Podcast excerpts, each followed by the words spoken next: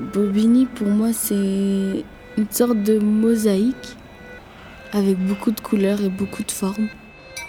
Une mosaïque, c'est jamais vraiment fracturé. C'est des morceaux qui sont cassés mais liés par quelque chose. Bobigny, à l'écoute. Un projet de Fabienne Lomonier et Thomas Guillot Bataille.